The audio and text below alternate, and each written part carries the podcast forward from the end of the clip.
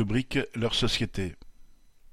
Le 6 juin, pour les retraites et les salaires. Mardi 30 mai, Éric Coquerel, élu de la France insoumise et président de la commission des finances, a déclaré recevable la proposition de loi abrogeant le report à 64 ans de l'âge légal de départ à la retraite, déposée par le groupe Lyot, qui réunit des députés de droite et du centre. Coquerel avait été saisi pour juger de la recevabilité financière de la proposition de loi de Lyot, car, depuis plusieurs semaines, le gouvernement, Première ministre en tête, martelait qu'elle était inconstitutionnelle et ne pouvait donc être débattue à l'Assemblée, sous prétexte qu'elle entraînerait des dépenses supplémentaires pour l'État. Les macronistes voudraient bien en effet éviter un vote rendu bien incertain du fait de l'attitude d'une partie des députés de droite. La décision de Coquerel ne garantit pas pour autant qu'un débat puisse avoir lieu le 8 juin, comme le calendrier parlementaire le prévoit.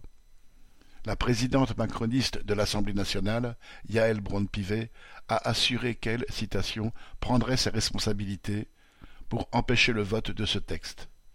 Et de toute façon, même si la loi était adoptée par les députés, elle tomberait, citation, dans les toilettes du Sénat pour reprendre la formule d'un élu de droite favorable à la réforme des retraites.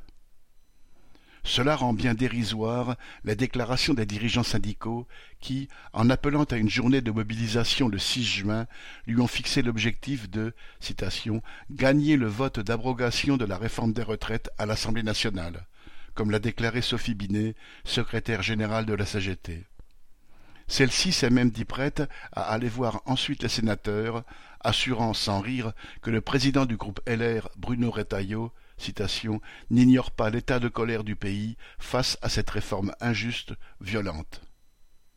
Cette position, partagée par tous les dirigeants des confédérations, est dans la continuité de la politique menée depuis le début des mobilisations par l'intersyndicale, limitant leur objectif à faire pression sur les différents rouages des institutions parlementaires.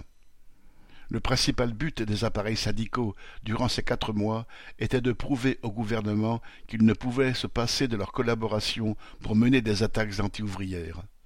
En relançant début mai la mascarade du prétendu dialogue social, le gouvernement a montré qu'il avait reçu le message. Les dirigeants syndicaux se préparent aujourd'hui à tourner la page. Parmi eux, celui qui le dit le plus clairement est le secrétaire général de la CFDT, Laurent Berger. Dans une interview au journal du dimanche, le 20 mai, il a bien déclaré que, citation, la bataille des retraites ne cessera jamais, mais en ajoutant que, pour autant, il préférait, citation, obtenir des avancées concrètes pour les salariés plutôt que de poursuivre un but difficile à atteindre. Pour les travailleurs, les enjeux du mouvement contre la réforme des retraites sont tout autres. Même s'ils n'ont pas réussi jusqu'à présent à faire reculer le gouvernement, les millions de salariés qui ont participé aux manifestations et ont fait grève ont pu commencer à mesurer leurs forces.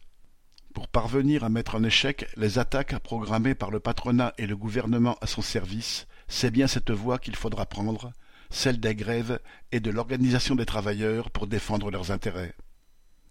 La journée de mobilisation du 6 juin doit être une nouvelle occasion de mettre en avant des revendications communes à l'ensemble du monde du travail sur les retraites et les salaires et d'affirmer que la bataille engagée doit se poursuivre. Marc Rémy